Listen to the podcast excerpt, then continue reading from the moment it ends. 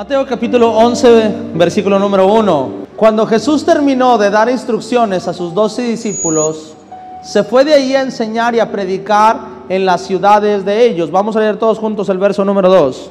Y al oír Juan en la cárcel los hechos de Cristo, le envió dos de sus discípulos, verso número 3, para preguntarle, ¿eres tú el que había de venir o esperamos a otro? Verso número 4. Respondiendo Jesús les dijo, id y hacer saber a Juan las cosas que oís y veis. Verso número 5. Los ciegos ven, los cojos andan, los leprosos son limpiados, los sordos oyen, los muertos son resucitados y a los pobres es anunciado que el Evangelio en el nombre de Jesús. Nunca pierdas de vista las promesas que Dios tiene para ti. Cultiva las promesas de Dios. Hoy quiero hablar sobre cultivar las promesas de Dios. Hasta cuando siembras, hasta cuando pones la semilla, el campesino sabe que la cizaña crece más rápido que el trigo. Si el campesino se distrae y no limpia a tiempo la semilla, la cizaña puede crecer tanto que puede ahogar la semilla que el campesino puso en esa tierra. Aunque la semilla sea buena, aunque la tierra sea buena, si no quitas lo que estorba, va a terminar ahogando o matando la buena semilla que hay dentro de ti. Va a terminar quitando las promesas que Dios había puesto sobre ti. Va a terminar ahogando tu propósito, va a terminar ahogando tus sueños, va a terminar ahogando tu vida literalmente. Toda persona que no observa lo que está a su alrededor y que no dedica su vida a limpiar constantemente su vida, tarde o temprano puede ahogarse por la cizaña y no porque el fruto no sea bueno. He visto personas que tienen un gran potencial, que tienen un gran, una, un gran talento, tienen un gran corazón, tienen un gran sueño, pero al final ese sueño no se ve realizado no porque esas personas no tengan nada que ofrecer, sino porque se rodearon de cizañas, se rodearon de personas que ahogaron lo que había valor dentro de esa persona. Cuando pones una semilla en el campo, lo primero que tienes que hacer, o lo que tiene que hacer el campesino, no es tirarse a la cama a dormir y esperar dos meses, tres meses a que dé fruto, no. Tiene que estarla limpiando constantemente para que eso no se ahogue. Juan el Bautista, este hombre que cuando Jesús ah, vino a esta tierra, Juan Bautista fue el encargado de abrirle camino a Jesús en el llamado, en el ministerio. Juan Bautista experimentó uno de los momentos más hermosos que pudieron haber existido en la Biblia y es el momento en el que aparece después de tantos años, de miles de años, aparece por fin el Salvador del mundo. Aparece por fin la respuesta al pacto que había dicho con Adán y con Eva. La respuesta al fin de esa simiente que vendría a través de una mujer a traernos salvación y vida eterna. Juan Bautista tuvo ese privilegio, no solo de verlo, sino también bautizarlo. Y dice la Biblia que cuando bautizó a Jesús hubo un encuentro increíble donde el Espíritu descendió en forma de paloma. Tiene la experiencia de recibir la revelación divina de Dios y decirle, Juan, ese que viene ahí, ese es el próximo Salvador del mundo. Después de haber bautizado a Jesús, después de haber dicho, a este es el que tienen que escuchar, Después de decir Juan, ya no me sigan a mí, ahora sigan a este hombre que es Jesús, que es el Hijo de Dios. Después de que Juan había dicho, no soy digno de bautizarte, después de todo esto pasa algo en la vida de Juan que cambia su mentalidad de repente y que cambia su perspectiva y cambia su visión. Y ahora lo vemos en Mateo capítulo 11, verso número 2. Juan estaba en la cárcel, Juan estaba en un proceso, Juan estaba en una dificultad, no la estaba pasando bien. Y al estar en la cárcel, no sé qué le pasa a Juan, pero cuando está en el proceso le es casi imposible tener visión. Es algo que nos pasa a nosotros también. Mientras estamos bien tenemos visión, pero cuando estamos en el proceso se nos va la visión. Es más, cuando estamos bien, aconsejamos a otros y les decimos, es que tienes que hacer esto, que cabezón, que menso, no es así, pero cuando estamos en el proceso, el cabezón y el menso es uno. Es como que se nubla la visión totalmente. Y esto fue lo que pasó con Juan, se le nubló la visión totalmente. Y cuando está en el proceso, Juan manda a dos de sus discípulos a hacer una pregunta bastante atrevida. Y lo que le pregunta a Jesús, o manda a dos discípulos a preguntarle, ¿eres tú el que había de venir o esperamos que a otro? No, este no es el Juan que leímos al principio en los primeros capítulos de Mateo. Pareciera que estuviéramos hablando de otro Juan. Cuando yo leí por primera vez esto, porque no dice, y Juan Bautista estaba en la cárcel, no, y Juan estaba en la cárcel. Y cuando escucho esto, yo tuve que ir a buscar qué Juan era, porque no creí que fuera Juan Bautista. Porque es difícil creer que el que te bautizó ahora no sepa quién eres. Que ahora dude de que verdaderamente fuera el Jesús. Tienes que aprender a cultivar las promesas de Dios en tu vida. El cristiano o el seguidor de Cristo normalmente está peleando con esto. Hoy creo en Dios y creo en sus promesas. Mañana dudo de Dios y dudo de sus promesas. Y es normal que cuando estamos sometidos a procesos dudemos del poder de Dios. Es normal, pero no es correcto. No todo lo que es normal es correcto. No todo lo que es normal es correcto. A lo mejor es normal ah, que haya personas que se droguen, pero no es correcto. A lo mejor es normal que no haya agua en Monterrey, pero no es correcto. Bueno, ya no es normal. Qué fácil nos acostumbramos a lo bueno, ¿verdad?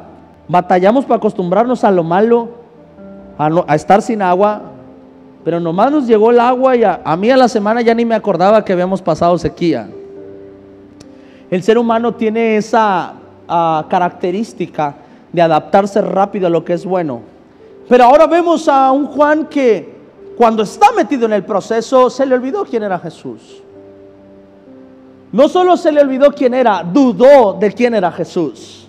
Si no cultivas tus promesas, va a llegar un momento en el que vas a creer que nunca las tuviste. Si no cultivas las promesas de Dios sobre tu vida, si no cultivas tus sueños, va a haber un momento en tu vida en el que vas a sentir que nunca las tuviste o que nunca debiste haber soñado tanto o de haber anhelado tanto. ¿Alguna vez has escuchado decir a alguien, o a lo mejor tú lo has dicho, no, es que quise hacer esto, pero me di cuenta que eso no era para mí? Cuando la persona llega a decir esto no es para mí, es como si se dijera a sí mismo, no debía haber soñado tan alto. Lo peor que nos puede pasar a nosotros es sentir que soñamos muy alto. Si Dios ha puesto una promesa en tu vida, el Señor la cumplirá, tarde o temprano. Pero para eso tienes que cultivar tu promesa o tienes que cultivar tus sueños. Tienes que cuidar esa promesa.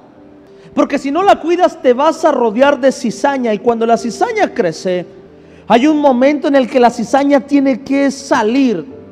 Si la cizaña empieza a crecer más que el trigo, ¿qué pasa? No permite que el sol llegue al trigo y eso le impide crecer o reproducirse no permite que el agua le caiga directamente al trigo y eso hace que empiece a ahogarse. Si hay una buena semilla en tu vida y no quitas la cizaña, va a terminar quemando esa buena semilla que hay dentro de ti. El hombre tiene que ser sabio. El hombre debe tener visión. Cuando tienes visión, vas a dedicarle tiempo a quitar cizaña. Cuando no hay visión, no te vas a dar cuenta de lo que es bueno y de lo que es malo. Cuando hay visión vas a voltear a ver y vas a decir, no, sí me afecta. Me afecta que me digan esto, me afecta que me digan lo otro, me afecta esta relación, me afecta esta compañía, me afecta. Cuando tienes visión es cuando decides qué te afecta y qué no te afecta.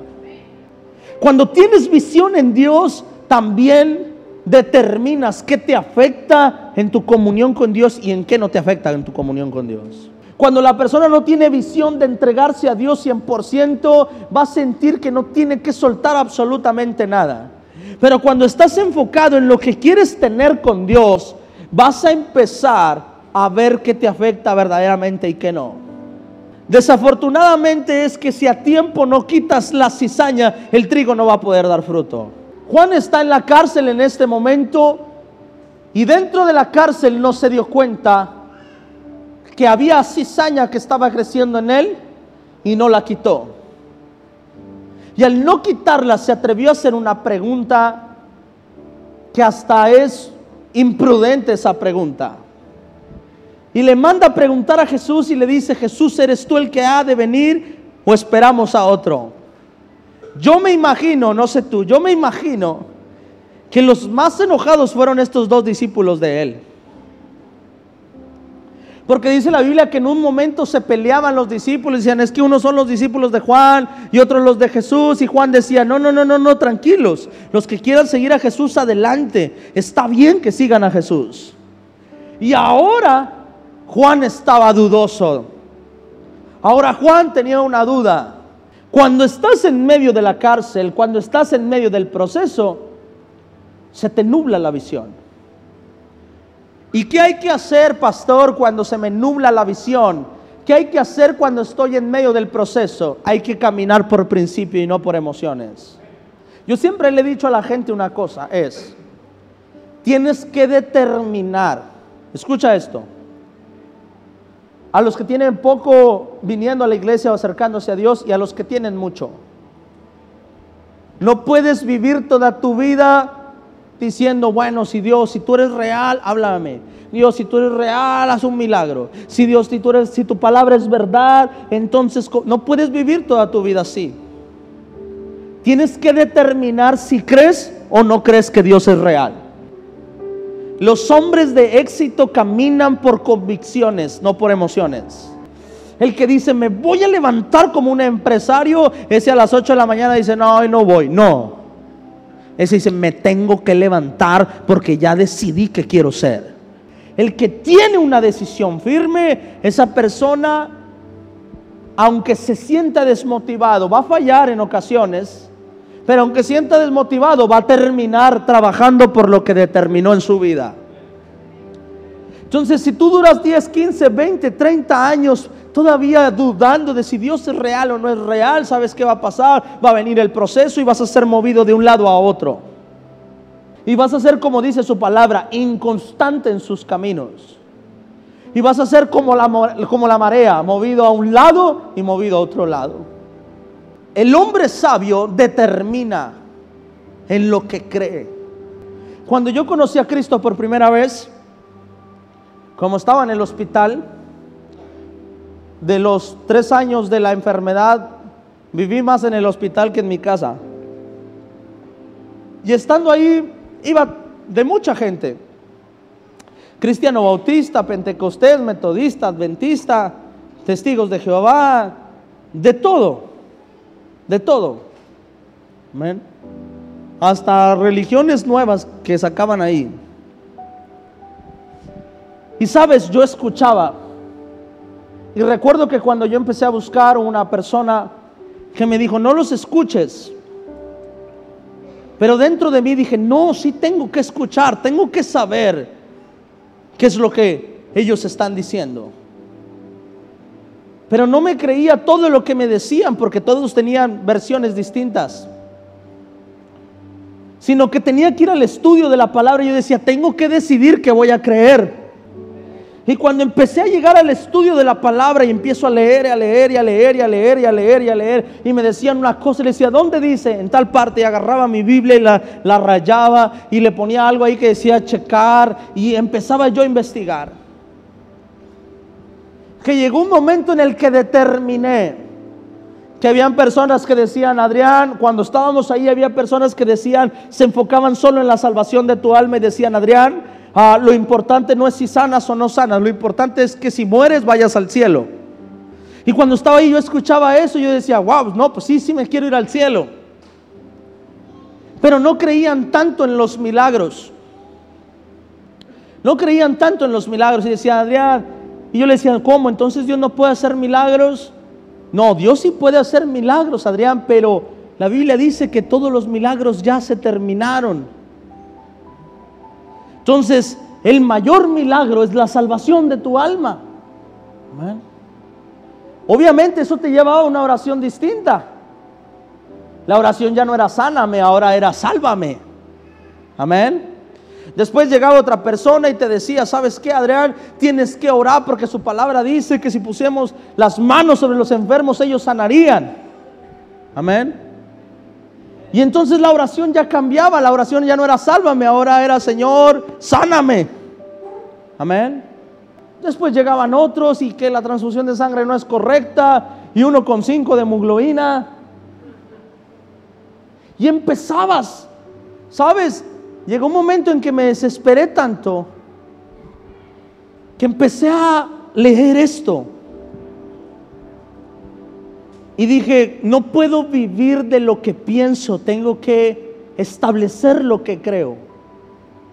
Y establecer lo que, creo me llevó a luchar y orar y tener fe porque Dios se manifestara en medio de una sala de operaciones. Amén. Y a lo mejor eso me llevó a pedir bien y me llevó a estar hoy aquí delante de ti. Amén. Pero una vez que tomé la decisión de seguir a Dios, quiero que sepas esto. No quiere decir que los procesos se acabaron, los procesos siguen, los procesos están. Sufro como tú y como cualquier otro. Lloro como tú y como cualquier otro. La vida es injusta en ocasiones y me suceden cosas que creo que no me merezco, que creo que no me merezco. Amén. Hay veces donde siento impotencia. Hay veces donde a lo mejor siento que no veo su mano. Pero yo tomé una decisión cuando estuve cabal, no cuando estuve en el proceso. No cuando estuve en la depresión, yo tomé una decisión cuando mi mente estaba clara, cuando pude leer, cuando pude entender, cuando pude ver su mano, tomé una decisión y dije, creo en el Dios, Rey de Reyes y Señor de Señores. Y cuando tomas una decisión así en tu tiempo bueno, cuando venga el tiempo malo, vas a permanecer firme.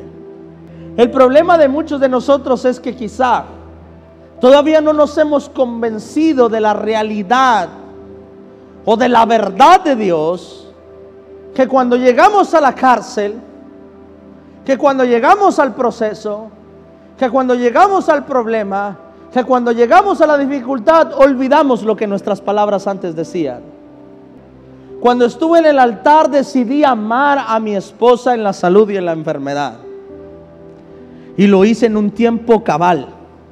Cuando una persona tomó una decisión cabal, porque ese es el error de muchos de nosotros. Que a lo mejor llegamos a un altar y prometimos algo, pero no lo hicimos fríos. Lo hicimos no cabales. Pero Dios puede hacer un milagro en tu vida. Y puede hacer lo que era malo, hacer lo bueno. Juan estaba en la cárcel. Y cuando Juan estaba en la cárcel se le olvidó que él mismo preparó camino para Jesús. Y ahora le respondía a Jesús lo siguiente. Y le dice, ¿eres tú el que había de venir o me equivoqué? Dice, respondiendo Jesús le dijo, ¿qué le dijo? Id y hacer saber a Juan las cosas que oís y qué. Y veis, verso número 5. Los ciegos ven, ¿qué más pasa? Los cojos andan, los leprosos son limpiados, los sordos oyen, los muertos son resucitados y a los pobres os es anunciado que el Evangelio. Jesús no le respondió, dile que sí. No, dijo, respóndele lo que ves. A veces la mayor respuesta está en ver lo que Dios ha hecho en nuestra vida. Y cuando estamos en el proceso nos va a ahogar, ese problema nos va a ahogar, ese problema. Pero hay que voltear a ver lo que has visto y lo que has oído. No en el momento lo que vistes y oíste antes. Tienes que decidir si crees o no crees en Dios.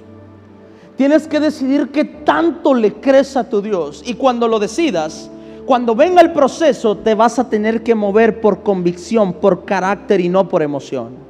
La persona que se mueve sobre carácter es una persona que tiene establecidos sus valores y su fe. Pero la persona que se mueve por emoción es una persona que no ha aprendido a tener control de su propia vida. Y esto aplica no solamente en Dios, esto aplica en todo. No es el cómo me siento, sino lo que decidí ser, lo que decidí tener en mi vida. Eso es lo que determina lo que voy a hacer mañana, no el cómo me siento hoy.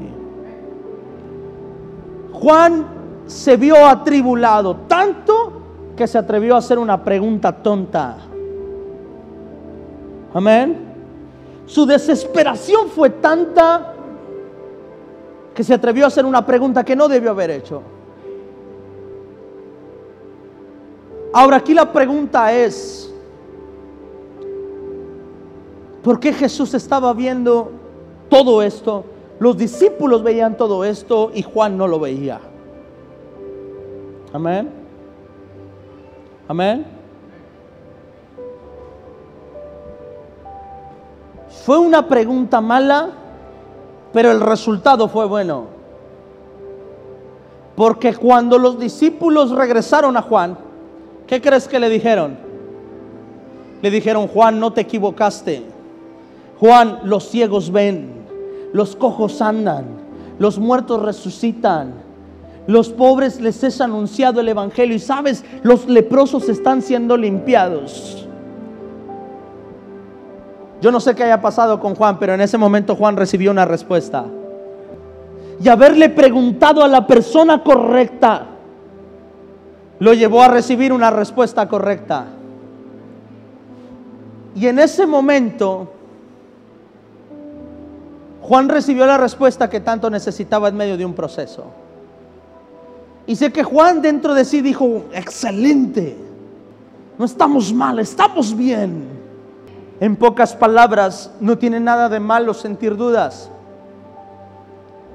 Lo malo es acercarte a personas que no son las correctas. Lo malo es no quitar la cizaña. De vez en cuando necesitamos que nuestro Padre nos motive y nos diga, vamos, tú puedes. Amén. De vez en cuando necesitamos que nuestros hijos nos digan, vamos, tú puedes. De vez en cuando necesitamos que nuestro hermano ahí al lado nos diga, vamos, tú puedes. Pero vas a tener que pensar bien en qué voces vas a escuchar. Porque hay personas que te quieren ver bien, pero no te quieren ver mejor que tú. Porque va a haber personas que sí van a anhelar que estés bien, pero no que estés mejor que ellos.